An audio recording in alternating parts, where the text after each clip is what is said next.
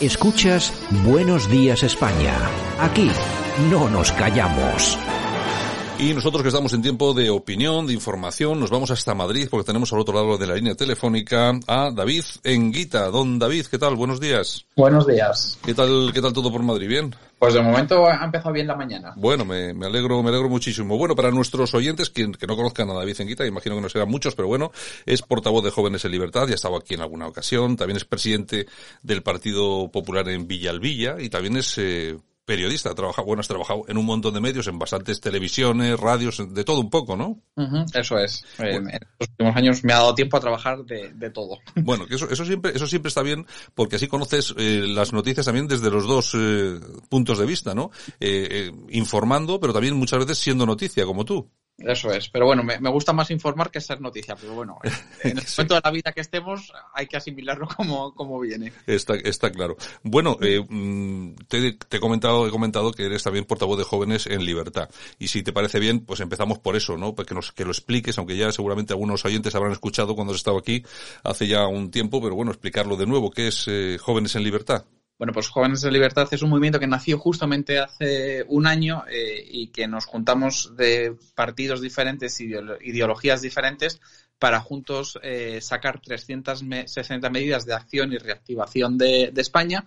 Y, y, luego teníamos otros proyectos en, en, marcha que con el tema de la pandemia se han ido modificando, cayendo, claro. pero se volverán como el Parlamento Joven en el Congreso de los Diputados, que se hará este mismo año, o también otros parlamentos autonómicos, o próximamente, que las próximas semanas vamos a firmar en Cataluña un pacto intergeneracional por el futuro de Cataluña más necesario que nunca eh, ante la deriva independentista que está otra vez volviendo a la actualidad política y sobre todo por la falta de liderazgo de la parte constitucional que el Partido Socialista ha abandonado esa parte. Entonces, es más necesario que nunca que los jóvenes empecemos a reactivar nuestro país por el bien de todos y, sobre todo, con un fin y un, eh, mismo objetivo que es el constitucionalismo que tanto bien y bienestar nos ha dado a nuestro país. David, a los políticos normalmente se les llena la boca cuando hablan de juventud.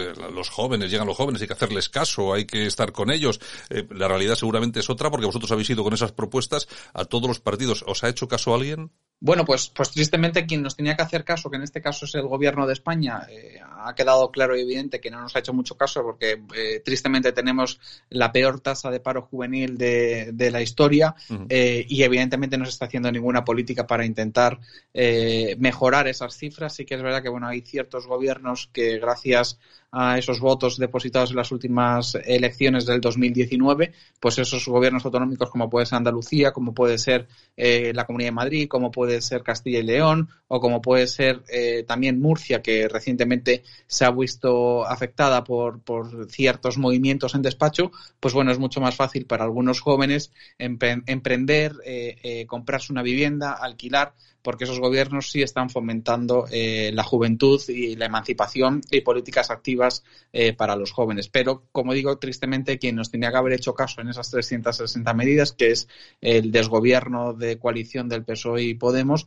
pues no ha hecho, evidentemente, absolutamente ninguno de nuestras medidas eh, caso y lo peor de todo es que siguen abandonando a miles de jóvenes que prácticamente hay mucha generación como la mía que estamos en una crisis permanente. Antes era la crisis económica a consecuencia también de la mala gestión económica de Rodríguez Zapatero y era una crisis eh, sanitaria, económica y social a consecuencia también de esta falta de interés por parte del gobierno para, para intentar eh, mover eh, lo que va a ser el músculo de nuestro país en los próximos años, que son los jóvenes. David, decías el otro día que estaba seguro que Pedro Sánchez iba a votar a Ayuso porque ha conseguido que vuelva a recuperar el sueño seguro, ¿no? Claro, bueno, es que, eh, y además lo peor de todo esto es que no se puede decir todavía quién se va a votar, pero yo creo que ya ha quedado más claro que Pedro Sánchez va a votar a Ayuso porque gracias a Ayuso, eh, por fin desde el pasado jueves puede dormir tranquilo después del último año eh, desastroso de esa coalición Pablo Iglesias, Pedro Sánchez. Entonces, no me cabe ninguna duda de que el próximo 4 de mayo eh, el señor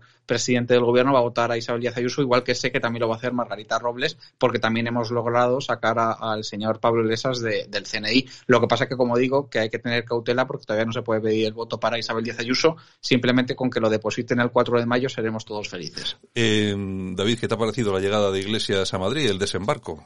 Bueno, pues me ha parecido eh, prácticamente eh, una noticia muy importante para los medios, eh, pero sin ningún interés para los madrileños. Ya las políticas de izquierda las conocemos porque las estamos sufriendo todos los días a nivel nacional eh, las políticas eh, mediáticas también las conocemos porque ya hemos visto casos como el de Íñigo Rejón, que se presentó a la Comunidad de Madrid, no sabía ni cuántos municipios tiene la Comunidad de Madrid y duró menos eh, en la Asamblea de Madrid con una piruleta a la puerta del colegio. Entonces, prácticamente a nivel mediático interesa mucho porque, bueno, pues va a intentar, y lo estamos viendo, ¿no?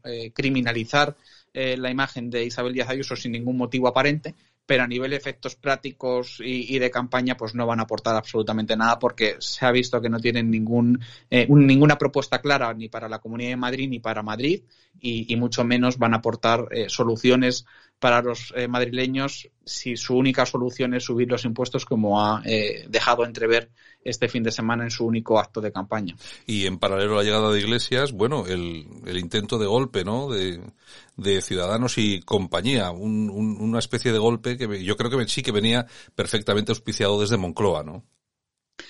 Bueno, la, realidad es que no sé si el golpe estaba orquestado desde Moncloa o no estaba orquestado desde Moncloa, pero la, realidad es que eh, quien se pensara que el efecto de Murcia se iba a quedar solo en Murcia, pues bueno, pues seguro que habrá algún, ingenio en eh, algún ingenuo en, España que se, se creería eso, pero yo creo que con el movimiento del mundo Val también queda más que demostrado. Y la realidad es que si por media hora, por media hora no se llega a convocar elecciones, pues eh, a día de hoy estaría gobernando eh, la izquierda y la extrema izquierda con el apoyo de Ciudadanos en la Comunidad de Madrid. Entonces, el movimiento de Ciudadanos sí que es verdad que como, como no se entiende de, por sí nunca, porque yo que tengo la suerte de ser presidente del PP de Villalvilla, puedo ver como en prácticamente todos los plenos Ciudadanos vota todas las mociones del Partido Socialista y Podemos en los ayuntamientos. Entonces, eh, no es de extrañar que el próximo 4 de mayo, si, si logran tener esa llave de gobierno, pues evidentemente beneficiará mucho más a Gabilondo y a Pablo Iglesias y a la pistolera Mónica García que a un gobierno de progreso y libertad como puede ser el de Isabel Díaz Ayuso. Bueno, y le llamas eh, pistolera, bueno, por las imágenes que hemos visto todos, ¿no? Sí, porque se dedica a hacer pistolistas y, a señalar al portavoz del Partido Popular en la Asamblea de Madrid. a llamarle loco y ese tipo de cosas. Claro, entonces eh, cuando, cuando en la Asamblea de Madrid te dedicas a jugar a hacer pistolitas en vez de eh, intentar solucionar los problemas de los madrileños, pues se demuestra lo que tú aportas a, la sociedad madrileña. Oye, como partido, vamos a, vamos a hacer un poco de, de rapel, eh, no de rapel de subir por las paredes, sino de el, que lee las manos. ¿Qué va a pasar con Ciudadanos en, en las próximas fechas? ¿Crees que va a desaparecer? ¿Crees que va a conseguir algún tipo de representación en Madrid? Bueno, yo creo que Ciudadanos, eh, el papel que tiene no es que solo sea decisivo para, para Inés Arrimadas, sino que es trascendental para muchos ciudadanos, y valga la redundancia, que se han visto eh, abandonados en, en, los municipios, ¿no? Cuando, cuando Ciudadanos se presentó y, sacó un buen resultado tanto en las autonómicas, eh, municipales y, en las nacionales, bueno, pues los ciudadanos depositaron su confianza en ese partido pensando que traería algo bueno a, a, sus calles, a sus vecindarios y a sus zonas. Y no han hecho absolutamente nada. Entonces, yo no sé si Ciudadanos desaparecerá o no, pero sí que es verdad que es un partido que absolutamente tiene nada que aportar a día de hoy a la sociedad, nada más que inestabilidad, crispación y sobre todo una inestabilidad que, está perjudicando al sentir de toda la sociedad cuando en estos momentos teníamos que estar todos luchando contra esta crisis sanitaria y económica en la que estamos inversos, otros como ciudadanos pues están dedicándose a, crear esa, esa, inestabilidad de la que no nos podemos permitir a día de hoy eh, seguir eh, por ese cauce. Oye, y hablando de pandemia, que hay una cosa que no se puede entender, por lo menos para la gente que no somos de Madrid, que estamos fuera de Madrid, que es ese odio que existe contra el Zendal. Yo es la primera vez, yo creo que en la, en la, vida que tengo, y yo creo que históricamente, yo creo que nadie ha conocido que se hayan producido eh, protestas contra un hospital y sobre todo construido en tiempos de pandemia, un hospital especialmente dirigido a la, para la pandemia, para solucionarlo, abierto no solamente a los madrileños, sino a toda la persona española que lo necesite y lo precise.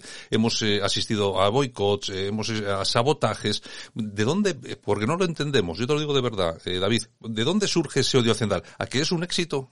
Bueno, aparte de que eh, aparte de que el Cendal, igual que el hospital de campaña que, estas fechas hace un año de, que se construyó en, IFEMA, eh, el odio parte de, los liberados sindicales eh, que no han hecho absolutamente nada en este año de, crisis sanitaria, que nos han remangado el hombro para ayudar. El odio parte de esa política de izquierdas eh, que, idealiza todo un modelo que no es el que a la sociedad le interesa, pero yo sinceramente no me quedaría en el odio que tienen la gente de a pie hacia el Zendal, que gracias a ese hospital se está eh, vacunando en ese hospital se están salvando vidas y oye, también me, resulta una cosa curiosa que yo creo que también es, es importante, ¿no? Que, que la izquierda está prácticamente eh, criminalizando el Isabel Zendal, pero todavía no escucha ninguna propuesta ni de Pablo Iglesias ni de Más Madrid que lleven su programa electoral de que ese hospital lo vayan a cerrar cuando lleguen al gobierno. Lo que quiere decir es que ese hospital no solo es que es bueno para la sociedad, sino que además está salvando muchas vidas y está ayudando a descongestionar la sanidad pública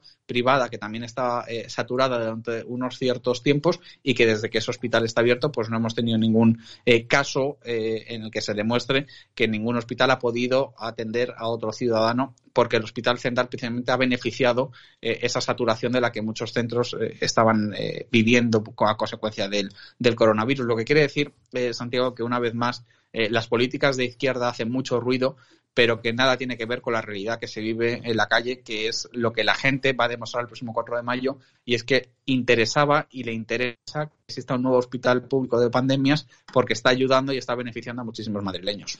Bueno, eh, hombre, no van a no van a poner nada en el programa porque si ponen que lo quieren cerrar, la mitad de los votos se les caen de la misma, o sea que claro, ellos tontos no son. Bueno, en fin, oye, comentabas al principio que tú prefieres eh, comentar las noticias que no ser noticia. Bueno, tú hace tiempo ya fuiste noticia por unas agresiones homófobas que yo creo que te que sufriste tú y tu, y tu pareja.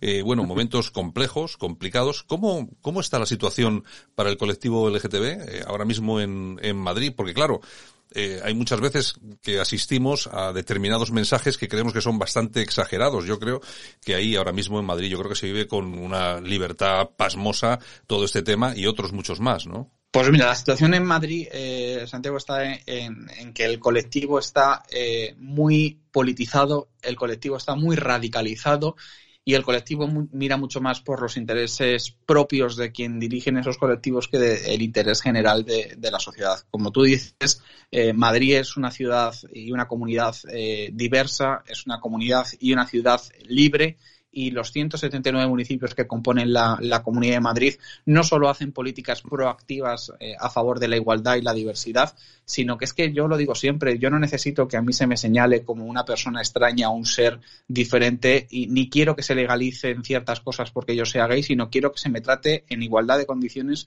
que a todo el mundo. Y gracias a las políticas del Partido Popular en los últimos años en la Comunidad de Madrid, precisamente han sido esas políticas las que sin colectivizar han hecho que los mayores eh, logros de la sociedad pues los hayamos conquistado directamente todos juntos y, gracias a esas políticas libres yo puedo ir a cualquier colegio educativo, no se me discrimina. También es cierto, que siempre lo digo, que hay ciertas personas que, que bueno, pues son energúmenos de por sí. Entonces, eh, sea la comunidad que sea, gobierne el gobierno que gobierne, esa persona que no tiene educación, que no tiene valores y que no tiene respetos, pues nunca va a tener respeto, pero es una persona gay, sea una mujer o sea cualquier otro tipo de persona eh, que también sufre discriminación. El problema que está sufriendo eh, el colectivo en sí es que está cayendo ya un poco en el ridículo, ¿no? Porque cada vez son más las personas gays, lesbianas, transexuales, bisexuales, eh, que no buscan que se les identifique con una bandera LGTBI, sino que buscan eh, que todas las políticas que se hacen en esa comunidad autónoma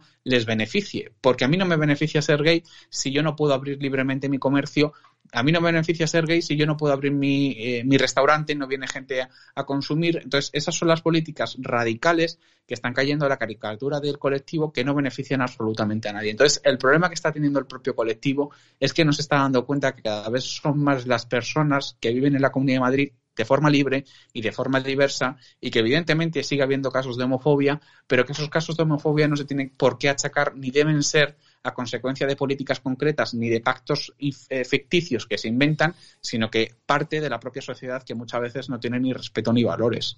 Bueno, pues David Enquita, que es eh, portavoz de Jóvenes en Libertad y también presidente del PP de Villalvilla. Por cierto, ¿qué te veremos antes, de alcalde de Villalvilla o de, o de diputado en Madrid? Bueno, la gente me verá de momento trabajando, que es lo que tenemos que hacer, que queda una campaña larga hasta el próximo 4 de mayo y lo que se necesita en Madrid es que la gente siga sabiendo que el modelo que va a seguir teniendo la Comunidad de Madrid es el que está haciendo a día de hoy que todos seamos libres y, es una cosa que reconocen no solo en la Comunidad de Madrid, sino fuera de Madrid. Así que donde esté yo es donde el partido quiere, donde los ciudadanos los quieran y yo encantado de representarles donde haga falta. David Enguita, un abrazo muy fuerte, muchas gracias. Muchas gracias. Escuchas Buenos Días España. Aquí no nos callamos.